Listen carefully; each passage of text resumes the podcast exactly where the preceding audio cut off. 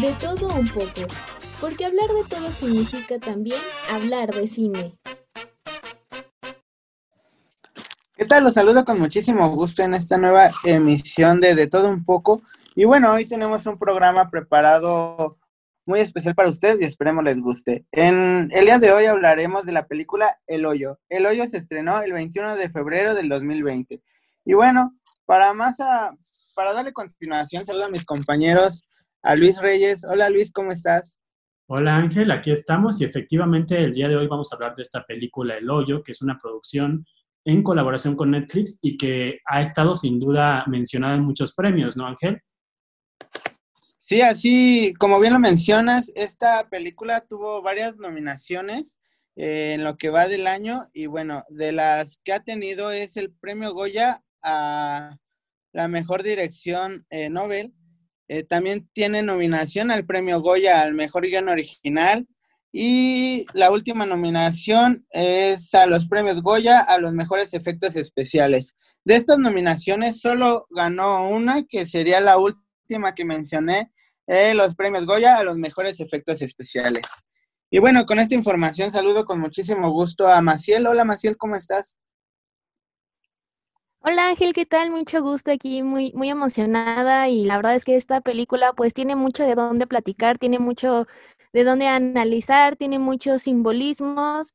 En general me gustó, pero bueno, más adelante ya iremos desmenuzándola poco a poco para ver qué tan buena es realmente. Ok, pues antes de avanzar vamos a ver los datos curiosos que nos tiene preparada Gis. Vamos con ello.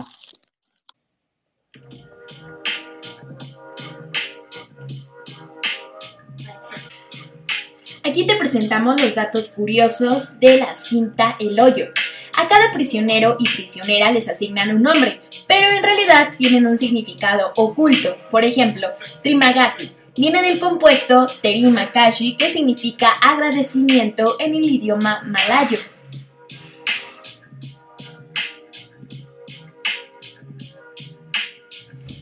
El hoyo es el primer largometraje que dirige Galder, ya que antes trabajaba haciendo publicidad y televisión.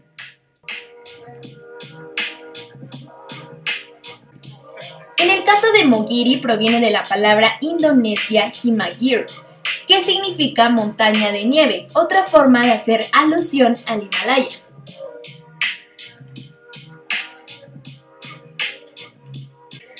El personaje de Goren tiene una relación muy parecida al libro que lee, El Quijote de la Mancha, ya que al transcurrir la película adquiere significados propios del libro. De hecho, Goren tiende a parecerse físicamente a Don Quijote.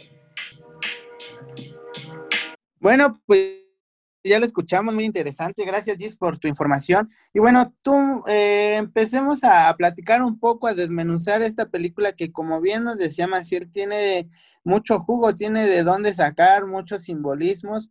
Y bueno, eh, abrimos con tu comentario, Maciel.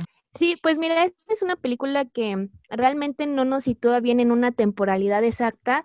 Es muy curioso porque eh, digamos que hay todavía incógnitas tanto al final de la película que no, que no podemos descifrar nosotros como espectadores, sino después de una interpretación. Me, me gusta mucho la, la película en el sentido del planteamiento a una crítica social nos, está hablando de una prisión también futurista, pero su estructura es totalmente diferente. Su estructura está compuesta de vertical.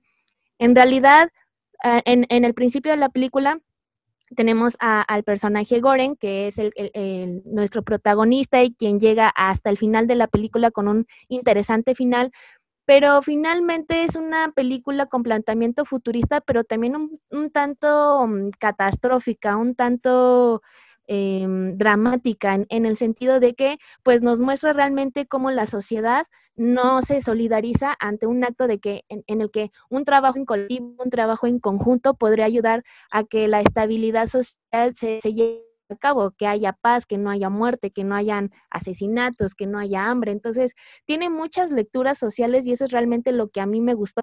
También se, se ven planteamientos hacia el comunismo, se ven planteamientos hacia una eh, repartición equitativa de la comida, porque cabe resaltar que pues todo, todo se, todo se basa, como también nos menciona el personaje de Trimagasi, todo se basa en comer. Comer porque, porque todo se basa en, en sobrevivir, en sobrevivir. Entonces nos plantea que son, son 333 pisos en general, en total, y hay una mesa con un banquete enorme, con un platillo favorito de cada prisionero y prisionera que se encuentran ahí. Va bajando por nivel para que cada prisionero y prisionera coman, pero evidentemente no comen de la manera en la que deberían de comer, no comen su porción, comen de manera desproporcionada. ¿Qué es lo que pasa? Que al llegar hasta los últimos niveles ya no hay comida y provoca que entre las mismas personas se vayan asesinando para tener algo que comer. Y esa es una dura muy crítica socialmente hablando.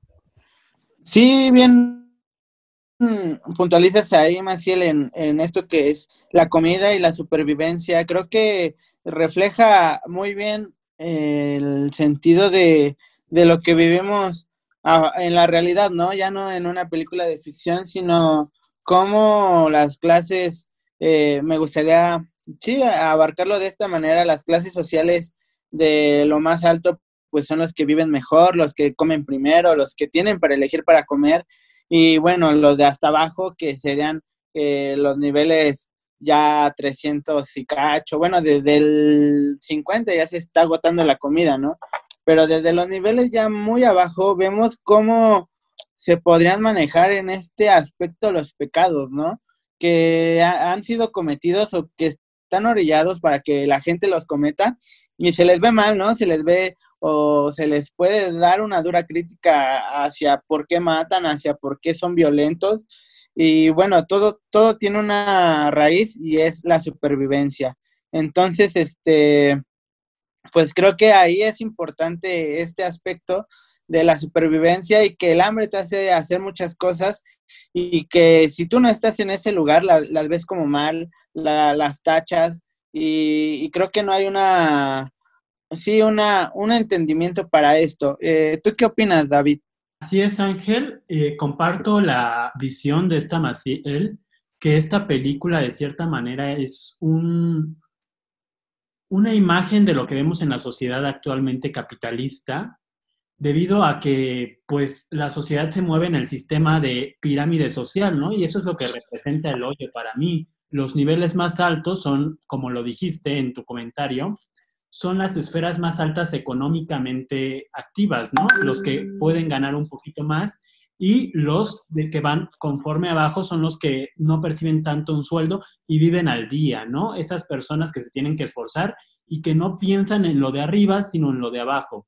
Creo que eso es muy importante, Ángel, porque así nos da, es una cierta crítica a la sociedad capitalista y creo que a través de este formato Netflix, todos lo pudimos ver muy claro y todas las generaciones lo podrán ver desde este enfoque, ¿no? Un enfoque como crítica al capitalismo y cómo al final el personaje representa de cierta manera una equidad, ¿no? Esta, esta compartición, lo que dice Maciel del comunismo en, en términos políticos, Ángel. Sí, pues así como lo menciona eh, muy bien, eh, se trata de, o más bien este personaje Goren eh, se da cuenta, ¿no? A, lo largo de, lo que va pasando. Cuando entra, pues realmente no, no sabe, ¿no? De, qué se trata o cuál es la temática o cuál es el porqué.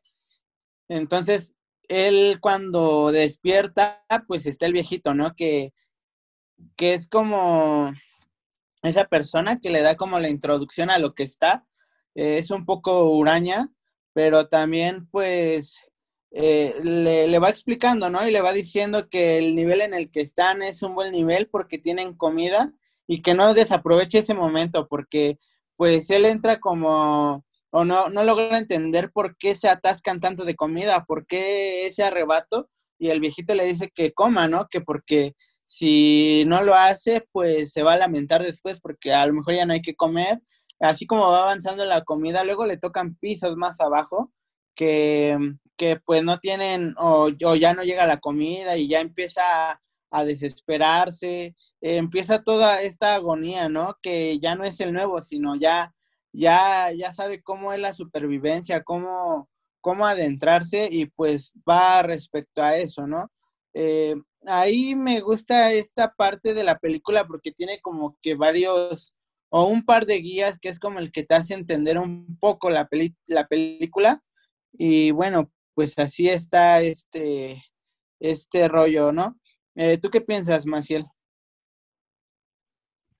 Sí, completamente de acuerdo. Creo que acabas de dar un punto clave muy interesante e importante que es esta iniciación al mundo real, ¿no? Porque hay que tomar en cuenta que durante toda la película, la película transita en el hoyo, o sea, no salimos más que a, la cocina, que la cocina también es un, un símbolo muy importante, ¿por qué? porque es una manera de significarnos de que lo que pasa allá afuera, eh, que allá afuera solamente es la cocina, pero esas personas no saben ni tienen ni idea al menos eso es lo que nos dan a entender, que no tienen ni idea de lo que está pasando realmente en el hoyo, ¿no? Está el, el, gerente que dirige a los chefs, a los cocineros y los pone a trabajar, ¿no? Y que aparte es muy interesante porque nos ponen con, con música interesante, con violines, como música clásica, dando cierto tipo de clase social también a, a, esa parte de la cocina. Entonces esas personas están en su objetivo, que es hacer la comida, pero aparentemente no sé, porque la película deja, como lo mencioné anteriormente, muchas incógnitas, pareciera que no se dan cuenta de lo que está pasando realmente y que provoca que tanto el personaje de Goren diga, oigan, no, es que no podemos permitir esto, ¿no? Cuando se cae no sabemos si se suicida o avientan a una persona y le salpica toda la sangre. Dicen como que no van a hacer nada, nadie piensa hacer nada. Y nos da, mm, es, es una crítica también de que como la opinión pública, estando también en una, en una prisión, permea la, la manera de pensamiento de las personas. ¿Por qué? Porque en un principio Goren se mostró muy de, no, pues yo no, yo no voy a comer o voy a comer muy poco, ¿qué pasa también? Que no puedes eh, guardarte la comida, se come en el momento. ¿Y qué pasa cuando Goren agarra esa manzana y se la guarda? Empieza a haber muchísimo calor, ¿no? Después todos estos tonos azules, oscuros, y grises se empiezan a tornar en rojos y se eleva la temperatura. Y ya es cuando Trimagasi le dice, es que no te puedes quedar con la comida, déjala. Y, y ahí también es otra visión de que pues tampoco es como tú quieras. O sea, finalmente el hoyo de, alguna manera sí tiene planteadas reglas, pero con base en la comida, no con base en el comportamiento interpersonal de los prisioneros y las prisioneras. Y después nos, muestra un personaje mm, bastante interesante que cabe resaltar que los nombres de los personajes no todos se saben en la, película. Está el personaje de Miauru o Miharu, eh, interpretada por Alexandra Masansky, que es esta mujer eh, salvaje de alguna manera que empieza a matar a todo mundo y va bajando conforme a la mesa. Ella se sienta en la mesa y baja en cada piso con el propósito de encontrar a su hija, que su hija es otro simbolismo, yo lo interpreto como el simbolismo de la esperanza. Ella tiene la esperanza de encontrar a su hija y es lo único por lo que está matando y también para evidentemente. Y si se dan cuenta en la película, este personaje con el de Goren da se conectan de una manera muy interesante porque jamás se hablan solamente se ven, la conexión que hay entre ellos se da a través de los ojos porque no intercambian ninguna parada y entre los dos se, solidarizan sin decirse nada. Entonces, eso me parece también muy bonito entre las pocas personas rescatables, digamos, dentro del hoyo que tienen la capacidad de, de entender que pues seguimos siendo personas y seguimos siendo humanos. Sí, eh, Masi, pues eh, creo que es eh, importante recalcar esto que mencionas sobre eh, las miradas. La mirada con esta chica Miharu, que es con la que nunca cruza una palabra, pero creo que desde el principio, desde la primera vez que se ven, hay una cierta empatía de, parte de él y que ella lo acepta, ¿no? Y, lo hace recíproco. Em, en esta parte donde ella baja y él se pregunta, ¿no? ¿Qué hace una persona bajando? ¿Por qué bajaría si está arriba? ¿Y por qué no come si está encima de toda la mesa que tiene el manjar completo, ¿no? Eh, el viejito realmente no hace nada, como que le dice, no le des importancia, es una loca, ¿no? Y Goren, pues sí, como que le causa cierto, eh, cierta duda, cierta curiosidad y le empieza a hablar, ¿no? A acercarse, pero con sutileza lo que ella ve, como dices, en la mirada, pues creo que es, hay una conexión eh, de solidaridad porque sabe que está buscando a su hija él no sabe si existe o no, pero le da el beneficio de la duda, ¿no? Y cuando termina de, o cuando la plataforma baja y ve que la atacan entre dos, él se desespera y busca esa manera de ayudarla. Mm, no entiende, o más bien, sí, o sea, no, no, no hay como una relación eh, tan estrecha, pero él busca la manera de ayudar y creo que eso fue como la respuesta, que ella confiara un poco en él. Y bueno, al final ella se desata, ¿no? O, más bien termina matando a estos dos eh, chicos por el hecho de que pues es supervivencia y que ella tiene un objetivo que es buscar a la niña, a una niña que no aparece más que al final, pero como tú lo mencionas, es la esperanza, es eh, la niña refleja un mensaje, ¿no? Entonces creo que, que es hay que puntualizar en eso y pues muy bien lo, mencionaste tú, Masi. Y bueno, eh, me gustaría preguntarle a ti, Gis, eh, ¿tú qué significado le podrías dar a estos objetos que le dejan tener dentro de, las, de la cárcel, ¿no? Dentro de esta cárcel vertical. Por ejemplo, Goren, que tenía su libro, eh, Trimagasi, que tenía su cuchillo, ¿no? Su super cuchillo que se afilaba por más que cortabas, eh, Barat que tenía la cuerda. Entonces, eh, también logramos ver a una persona que tenía el dinero, ¿no? Ahí podemos ver, eh, es la única, sí, la única vez que vemos el dinero cuando él va bajando y este señor tiene sus fajos de dinero y cómo los protege, ¿no? A pesar de que en este sistema el dinero no vale nada. ¿Tú qué significado le das, Gis?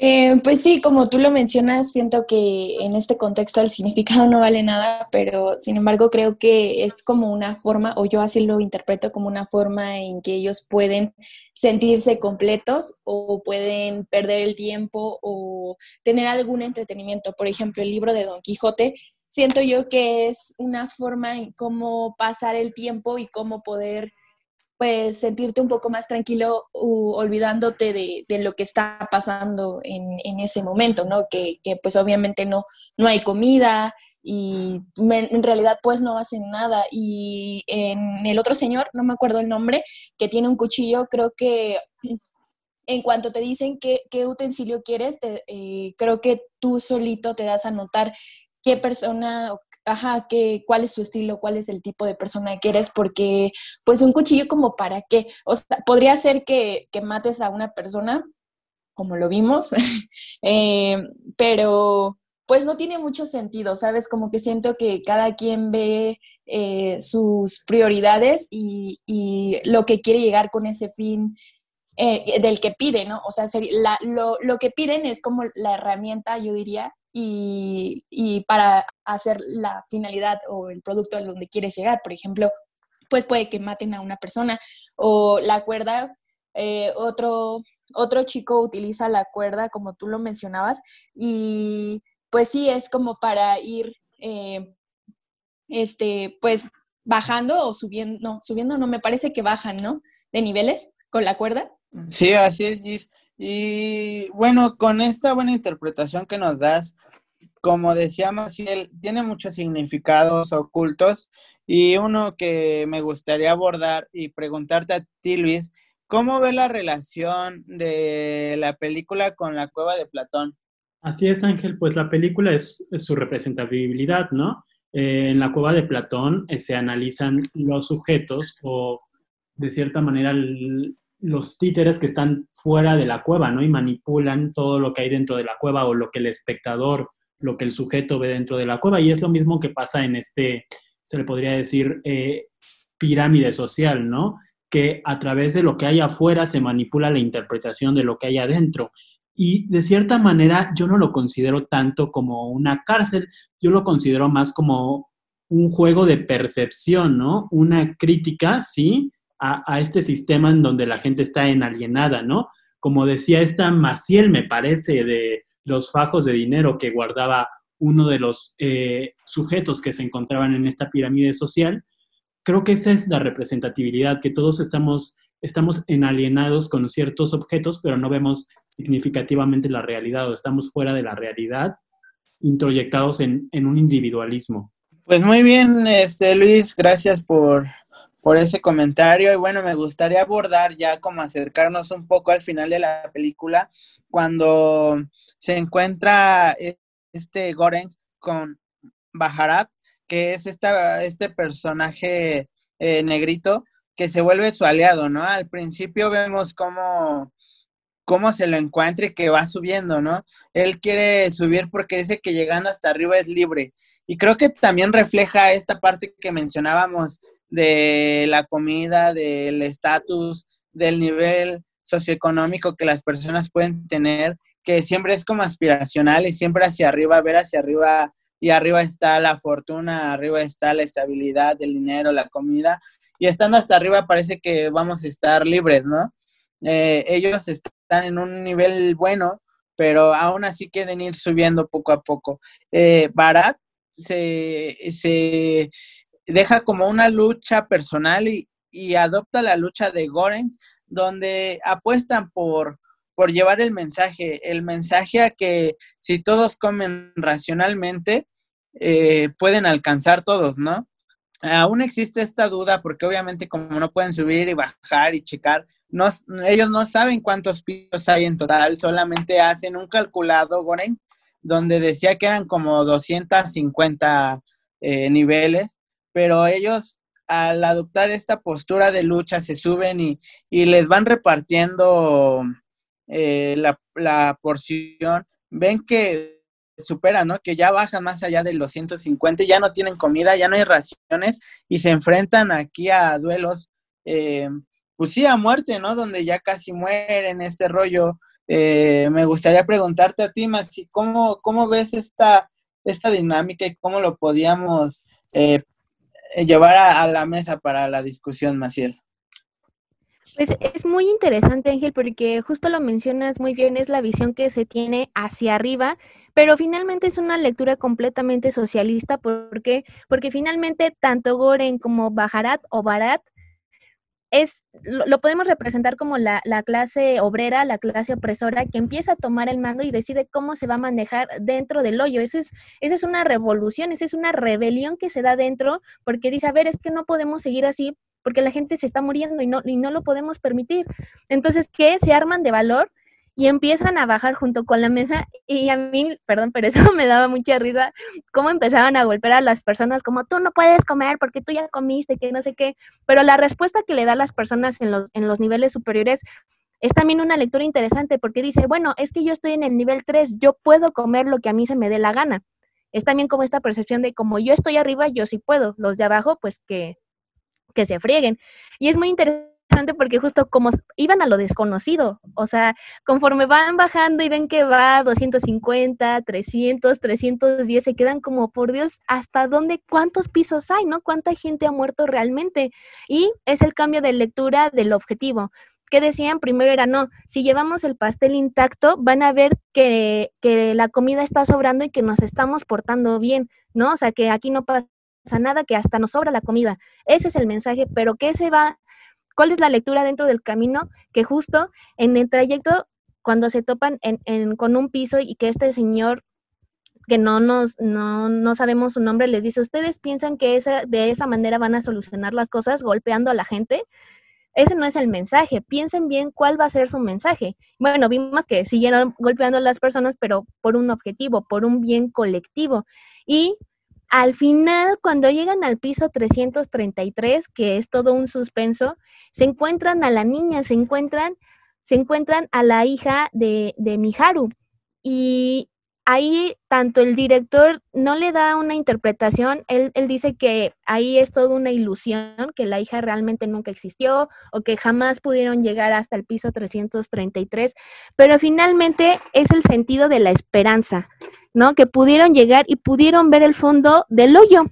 Ya después, lo, lo demás es como, bueno, después de todos los golpes, después de todo el trayecto, sirvió, ¿no? Y ahí se queda la película y ahí nos deja en ese final que cada persona le puede dar su interpretación, que eso es lo que me gusta mucho de, de Galder Urrutia, que deja al espectador dar su propia interpretación del final, porque no es un final contundente, no es un final concreto. Eso es lo que a mí me, me gustó mucho de la película y yo lo interpreto más como a la esperanza de que sí hay esperanza de poder salvar a la, a la humanidad y sí hay esperanza de que podemos cambiar en quitar esta visión individualista y ver por la otra persona.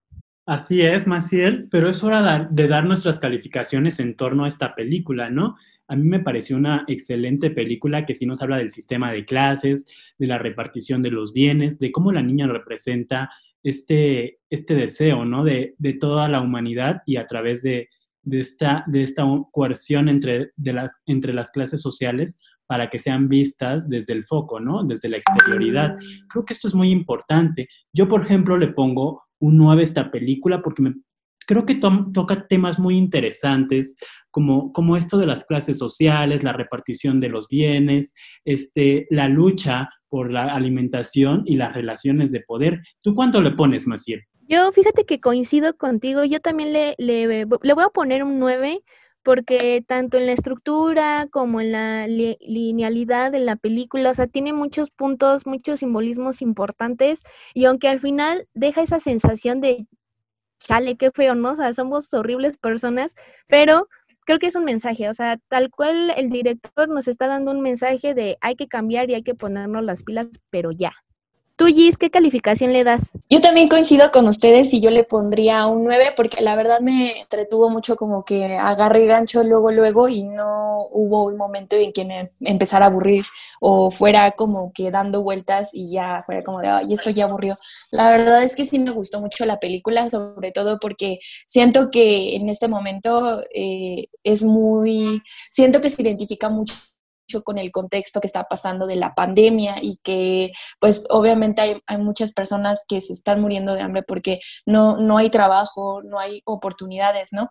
Y también siento que va mucho con los problemas de desigualdad que pues hemos vivido no solo en esta pandemia, sino que siempre los hemos vivido, pero eh, siento que esta película... Eh, ve de manera diferente la desigualdad, no solo desde el sistema, sino desde nosotros mismos, cómo poco a poco contribuimos con esta misma desigualdad.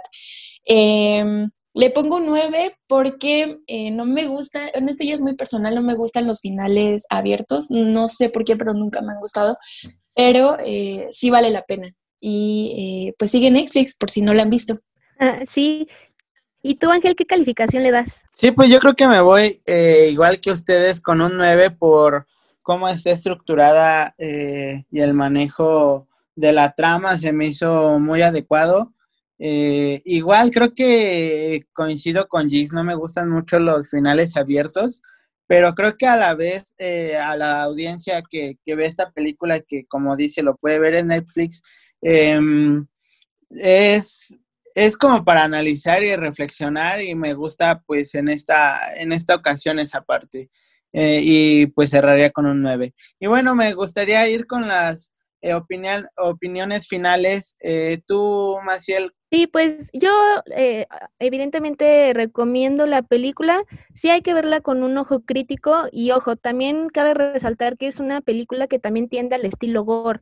Hay escenas que son grotescas, hay escenas que son fuertes, voy a spoiler un poco, cuando Barad empieza a subir y las personas de arriba le cagan en la cara, o sea, le excrementan, le hacen popó en la cara, eso para mí fue, o sea, es un, es muy fuerte, em, se me hizo muy fuerte esa escena y también por la lectura social que se le hace para mí, eso fue, dije, qué malditos, la verdad, qué malditos.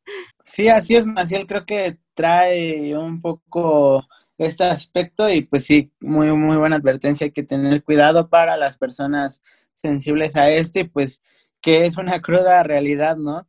Muchas personas a lo mejor no lo hacen directamente así, ¿no? Pero sí es algo muy, malo que, que pasa en la sociedad, ¿no? Que tú vas subiendo, la gente trata de subir, de prosperar y siempre va a haber alguien que te eche para atrás y todo este rollo creo que está feo y bueno, eh, tu comentario final, Luis, ¿cuál sería? Creo que es muy interesante esta película y toda nuestra audiencia la debería ver para entenderla desde el contexto político y social. Y creo que esta película sale inclusive de su contexto eh, del país en el que está hecha, ¿no? España. Creo que es una película que se puede interpretar desde la infinidad de países. ¿Por qué? Porque habla de temas políticos, de la pirámide de clases, etcétera. Sin embargo, esta es mi conclusión final y creo que nos estamos acercando al final, ¿no, Ángel? Sí, así es. Terminamos con Gis. Gis, ¿cuál sería tu comentario final?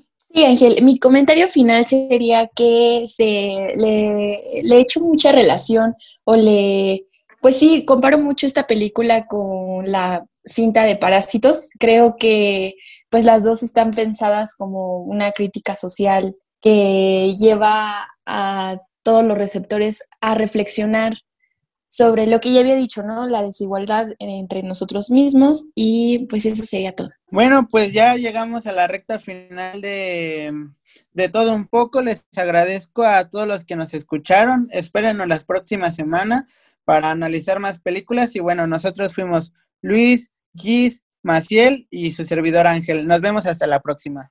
Uy, hablar de todo cansa un poco. Mejor escúchanos en el siguiente episodio de De todo un poco. Adiós.